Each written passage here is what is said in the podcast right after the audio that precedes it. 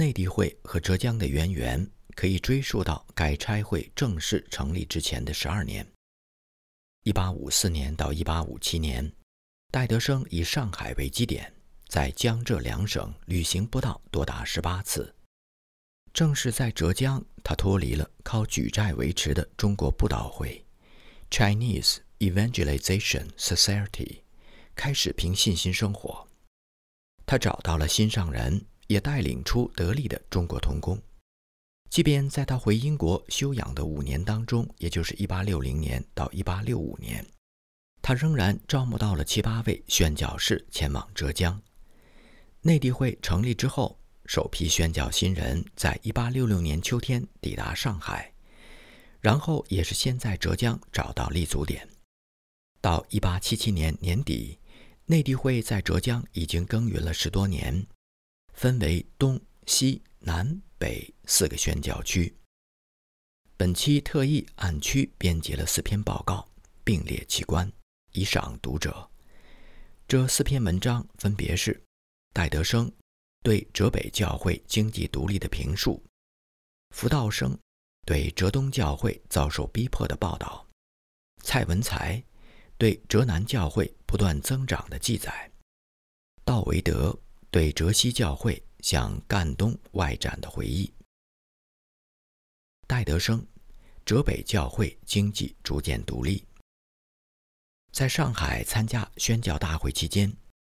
杭州牧会的王来全牧师找到戴德生等宣教士，恳求他们走访杭州的教会。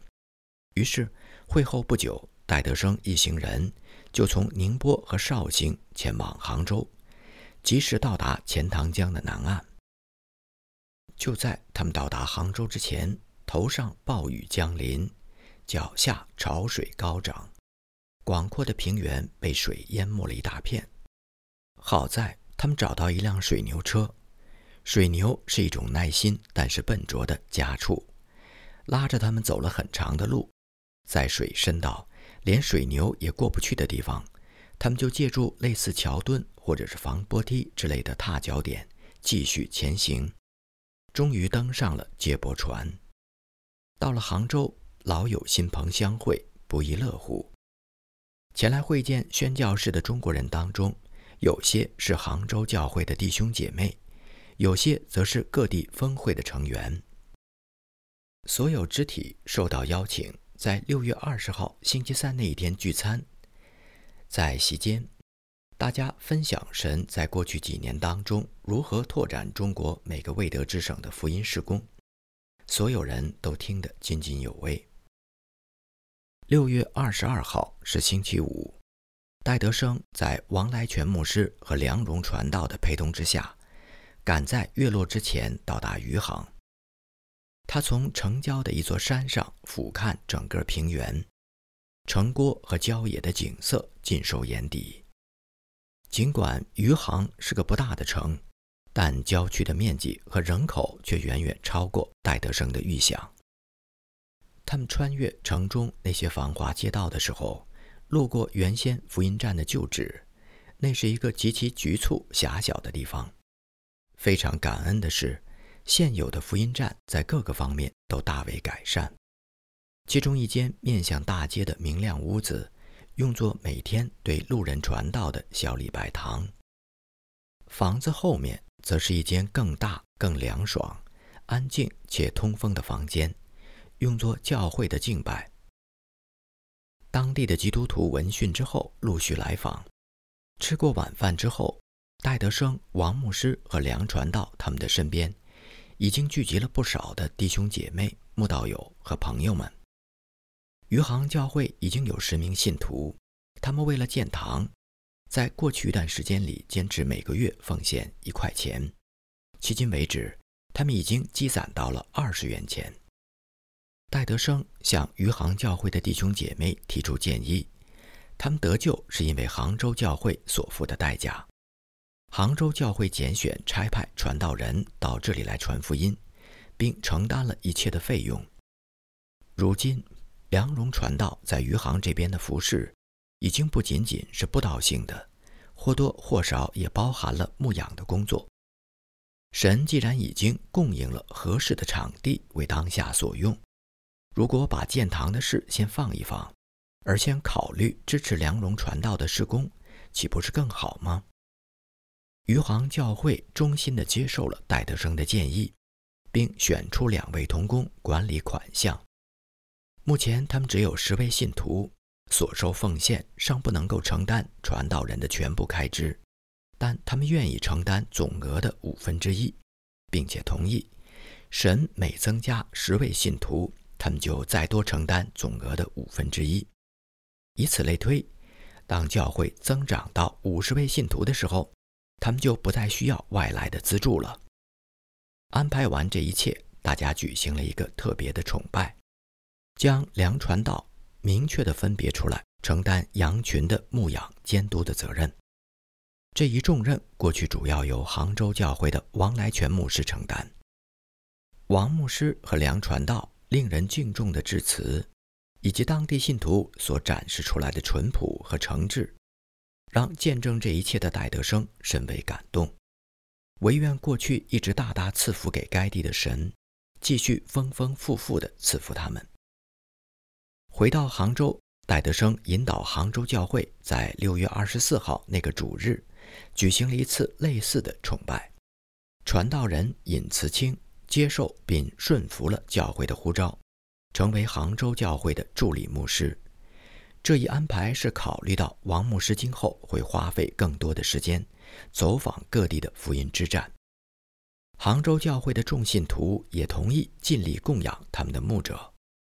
截止到此，杭州教会一直在经济上支持余杭福音之战，现在只需要略加努力，他们就能够完全供养尹牧师。与此同时，教会也特例设立了一位长老，专门管理这笔供养新传道人的奉献。戴德生相信，关注中国合场的英国读者听到这些消息之后，一定是既高兴又受鼓舞。中国内地会所建立的第一个教会已经成为一个自养的教会，而另外一个教会也已经用他们微小的力量，开始慷慨地承担本会牧师的生活费用。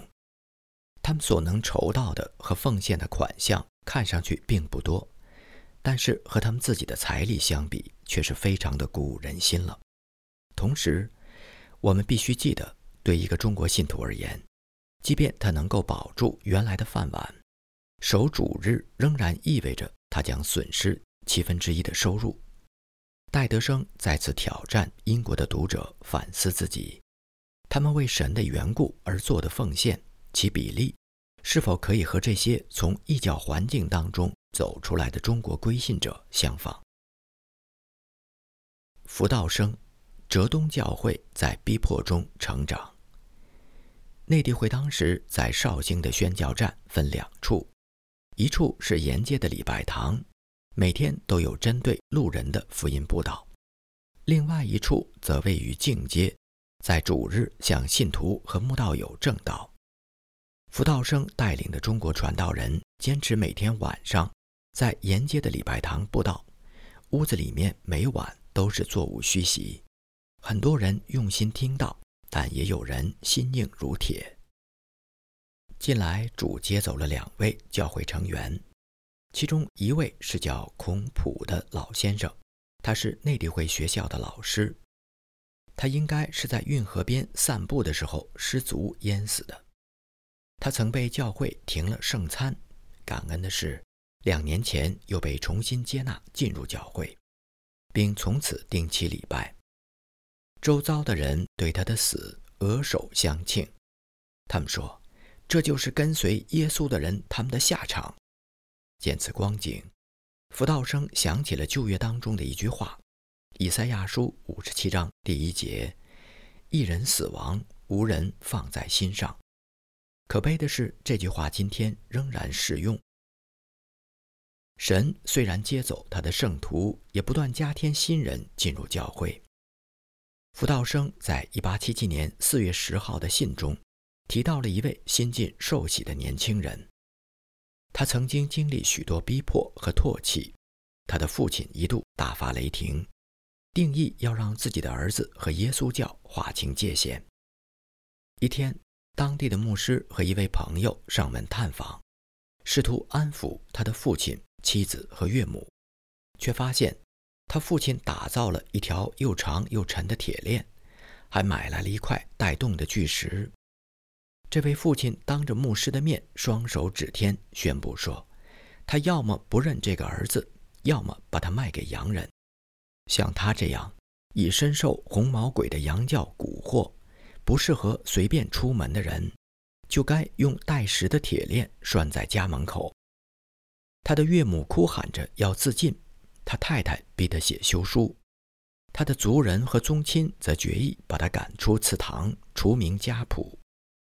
这位父亲和岳母的盛怒，着实吓到了福道生教士和他的中国同工们，同时也为这位年轻弟兄的信心而忐忑不安。担心他会在这样内外夹攻的巨大压力之下放弃信仰，但是主兼顾了他，使他站立得稳。他在四月初受洗的时候没有遭遇到任何的反对，教会为他迫切的祷告神。无疑的，这正是他得以坚定不移、亲友间的风暴得以平息的奥秘。行文到此，福教士忍不住把他心爱的中国教会和英国的教会做一个比较。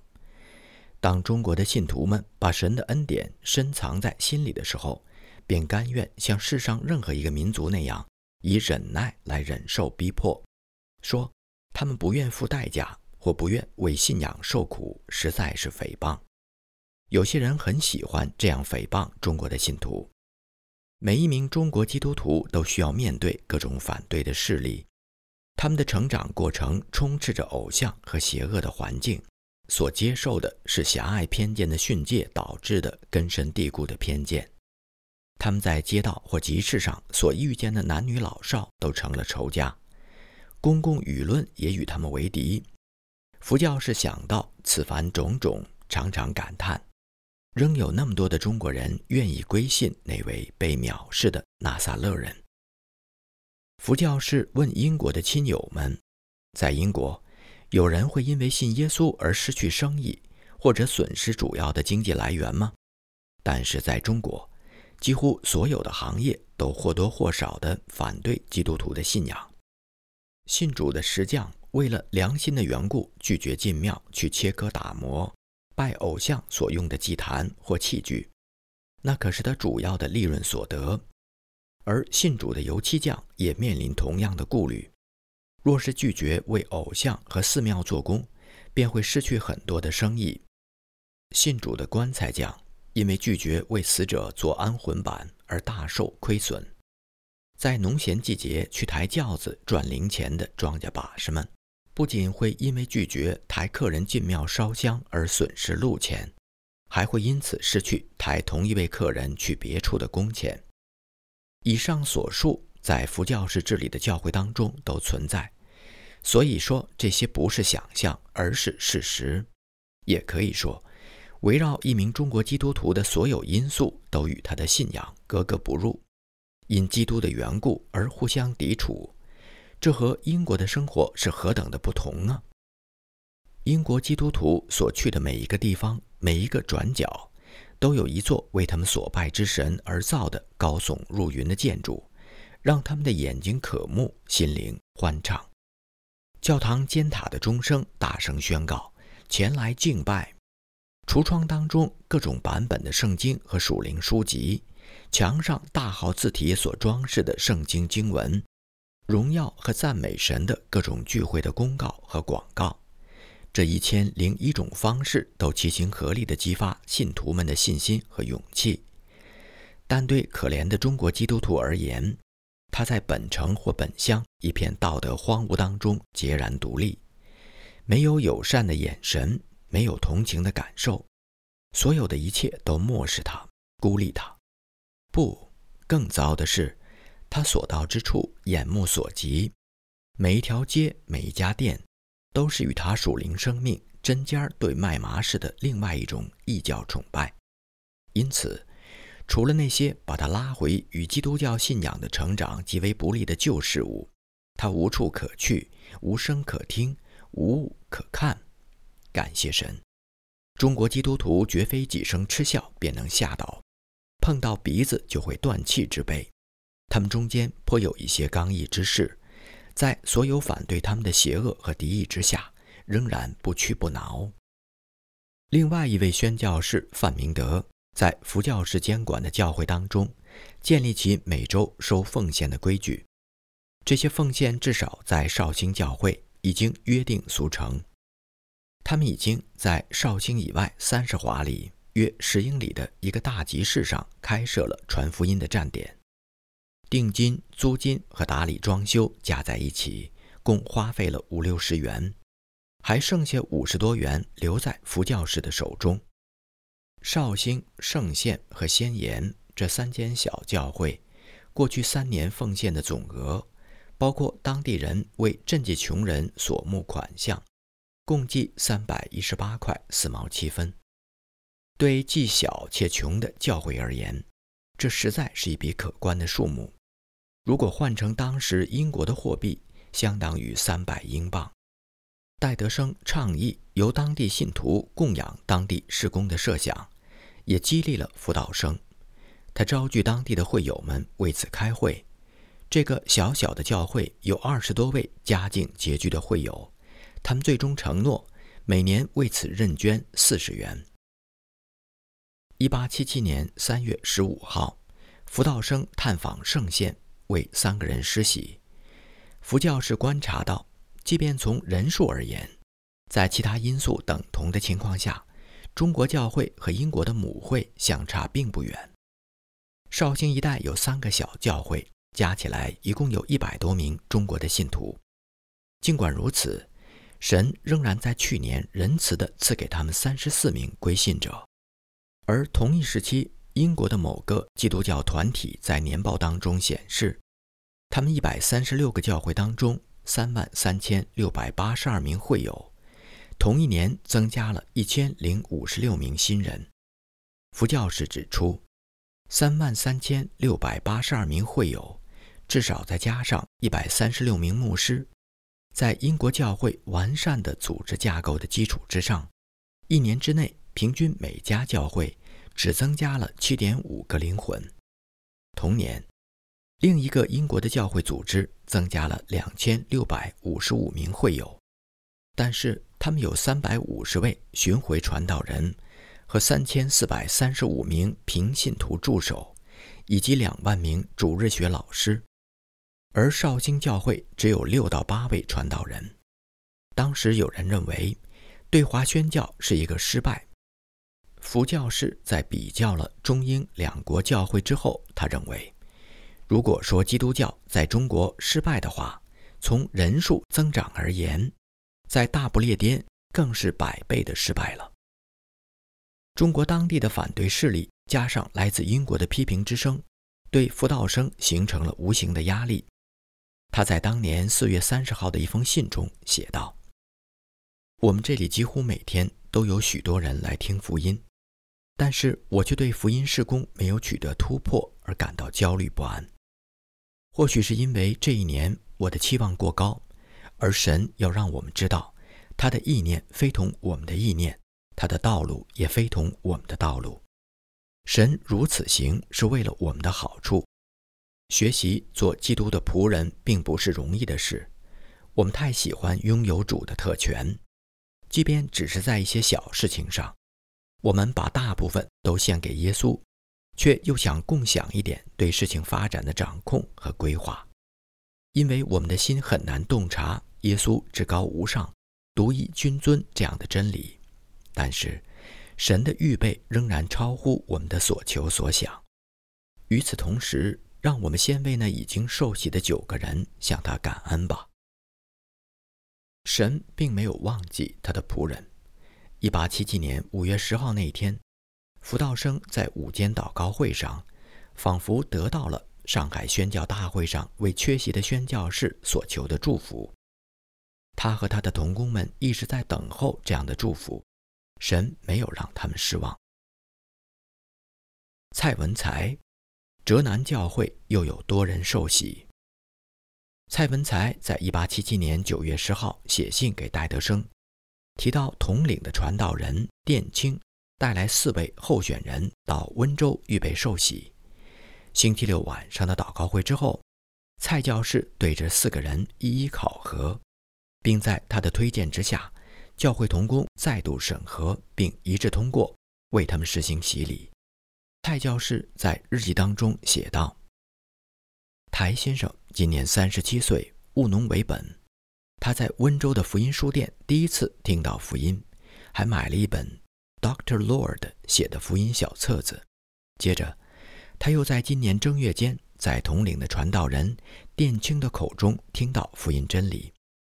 从那时到如今，他都没有再拜偶像。他说。”当他反省内心，便发现自己着实有罪，所以在很长的一段时间，一直觉得需要一位救主。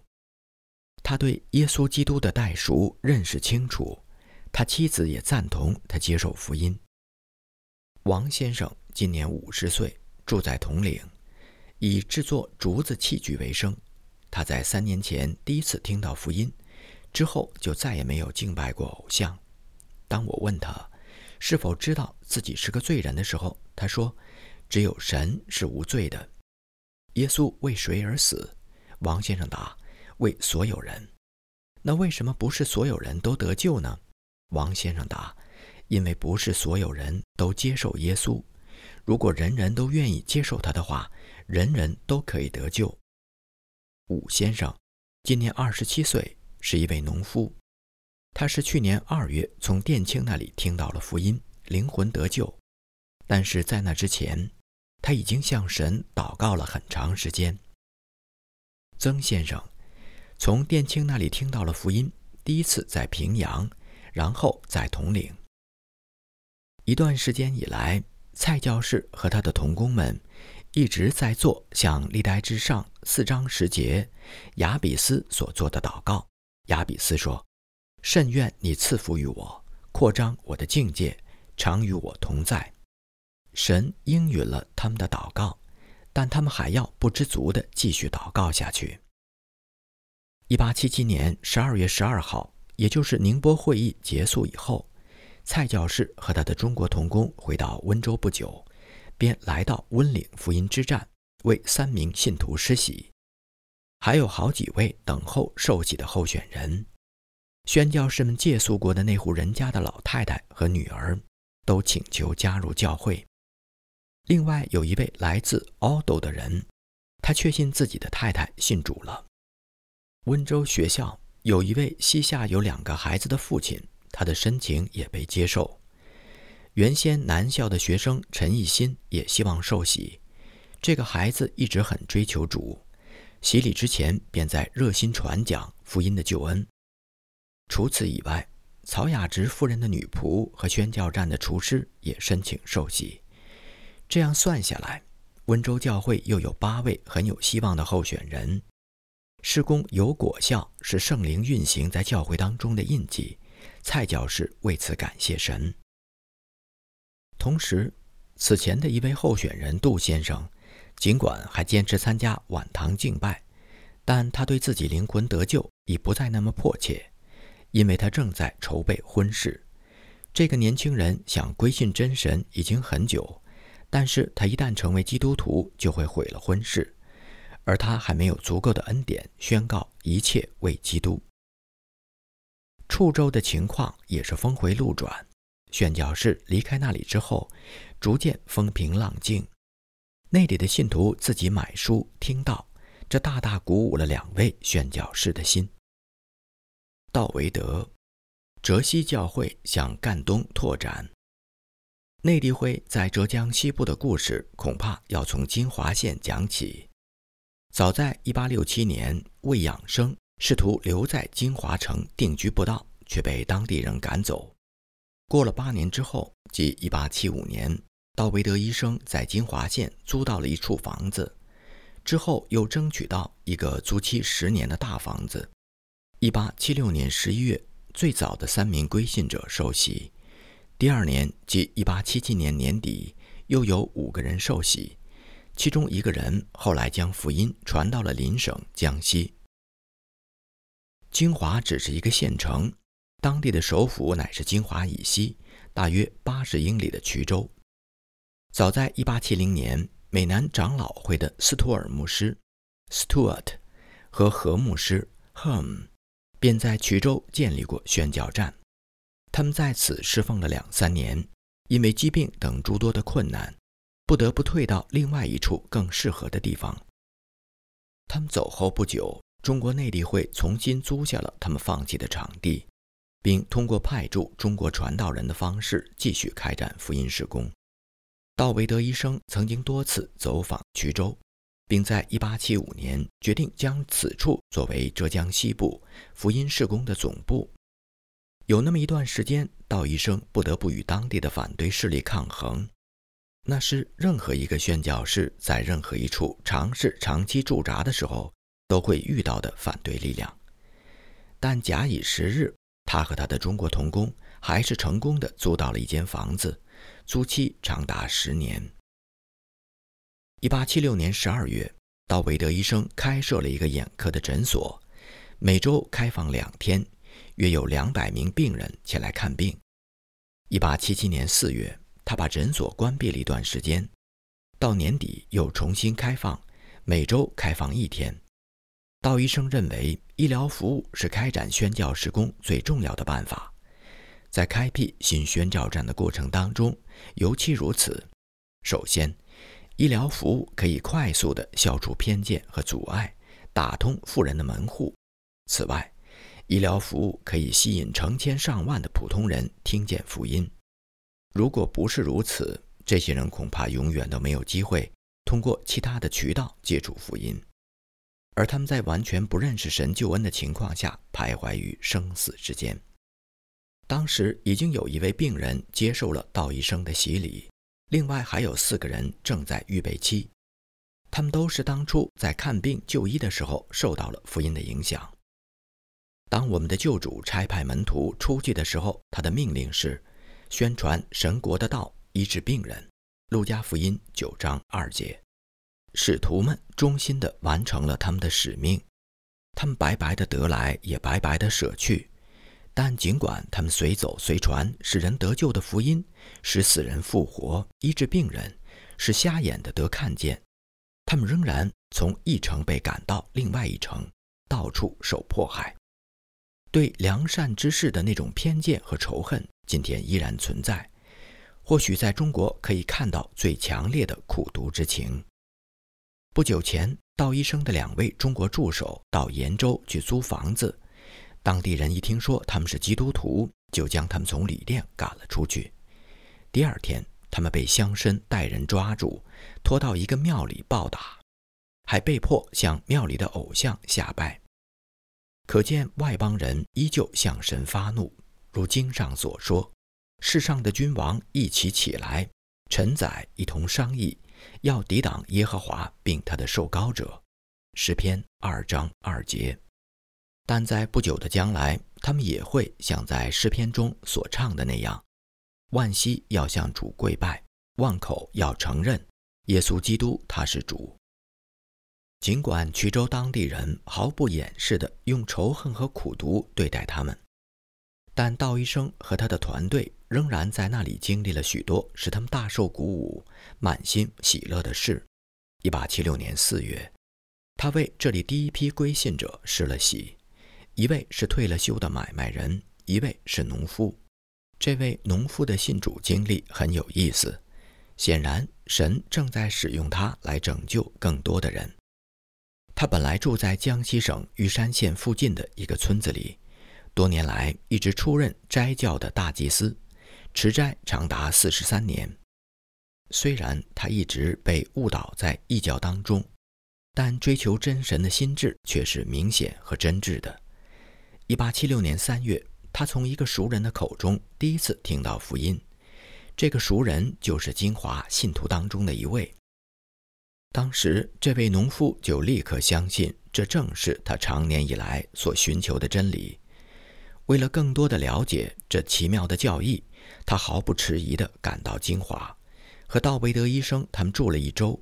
他满心欢喜，道医生毫无疑问地确信他完全归信了。回江西老家的日子到了，这位农夫请求受洗，但道医生希望他能够再等上几个月，直到更明白福音为止。他回答说：“但我已经是一位老人，随时会死，我可能再也没有受洗的机会了。为什么现在不能接受我呢？因为大家对他归信的过程非常满意，道医生便为他施洗，并在主里欢喜快乐地为他送行。这位农夫不是那种将灯藏在斗底下的人，而是立刻将救恩的大好消息传给了左邻右舍。”他将自己的家变成了一个礼拜堂，每个主日都邀请朋友们来一同学习圣经。就在几天之前，他带着六个人来拜访衢州的福音站。这些人都是因为他的正道而觉醒，深感自己需要一位救主。他说：“有更多的人想来，但却来不了。如果神许可，他们将成为主耶稣的真门徒，忠心为主向同胞传福音的工人。”陪同食宿的老农来拜访教会的那六个江西人，经过一周的学习，他们都顺利地通过了考核，被教会收纳为信徒。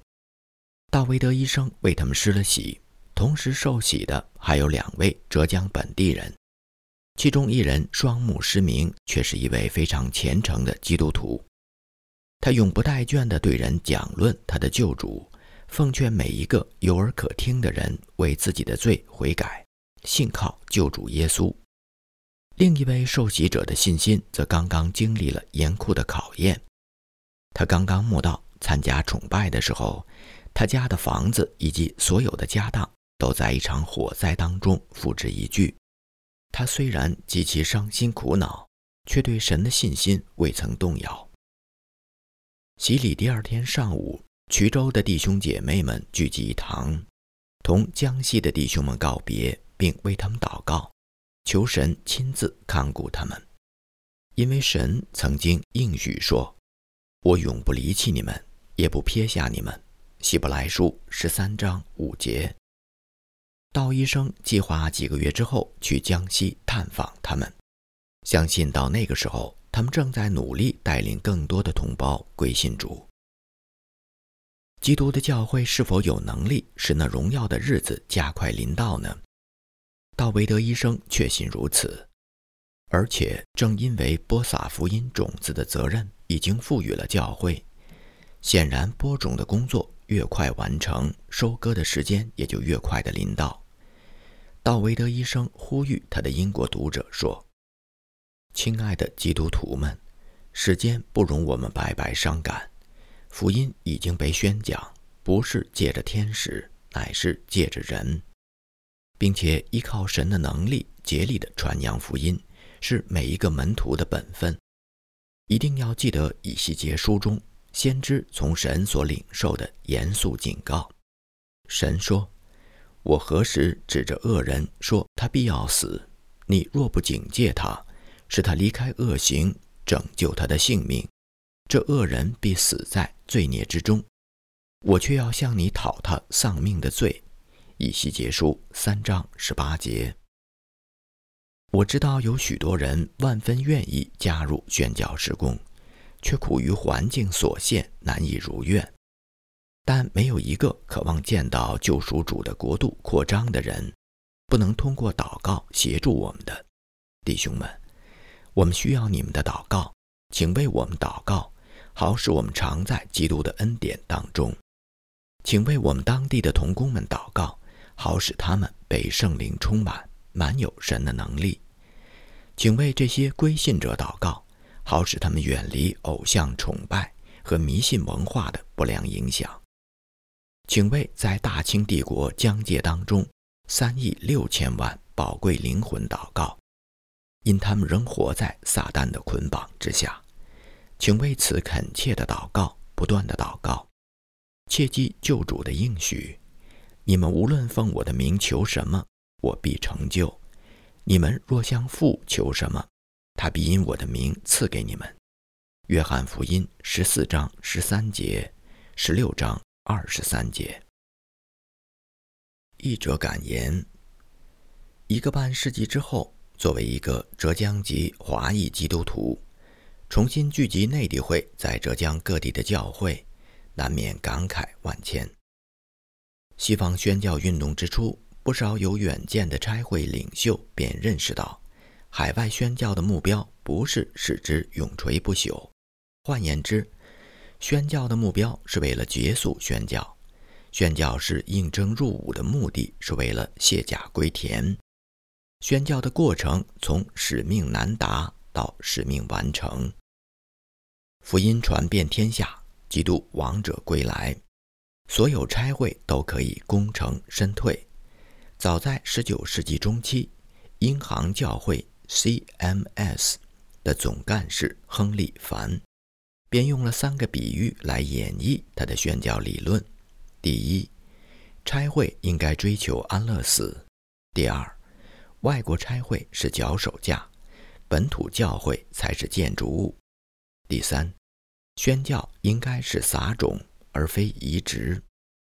无独有偶，大西洋彼岸美部会 （ABCFM） 的总干事安德森 （Reffis Anderson） 也提出，差会使命的目标除了领人信主之外，还包括建立地方性的教会、培训本土教牧人员和协助教会独立自传。两位先贤虽然位居大差会的领袖位置。可惜没有机会亲赴合场，只能通过牧函、劝勉和叮嘱的方式传递给一线的宣教同工。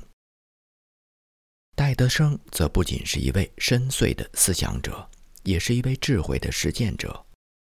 虽然杭州是内地会最早的立足点，也是它的行政中心，但杭州的福音事工一旦稳定下来。戴德生便把教务转移给中国的牧师王来全，他只留下少数几位欧洲籍的童工辅助王牧师，自己则带着大部队北上镇江、扬州，开辟新的宣教站。戴德生从进入杭州到离开杭州，只用了两年多一点的时间，也就是1866年到1868年。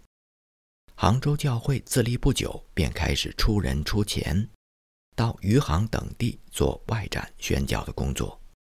余杭教会虽然只有十名会友，却开始为建堂认线，在我们今天看来已经非常难得。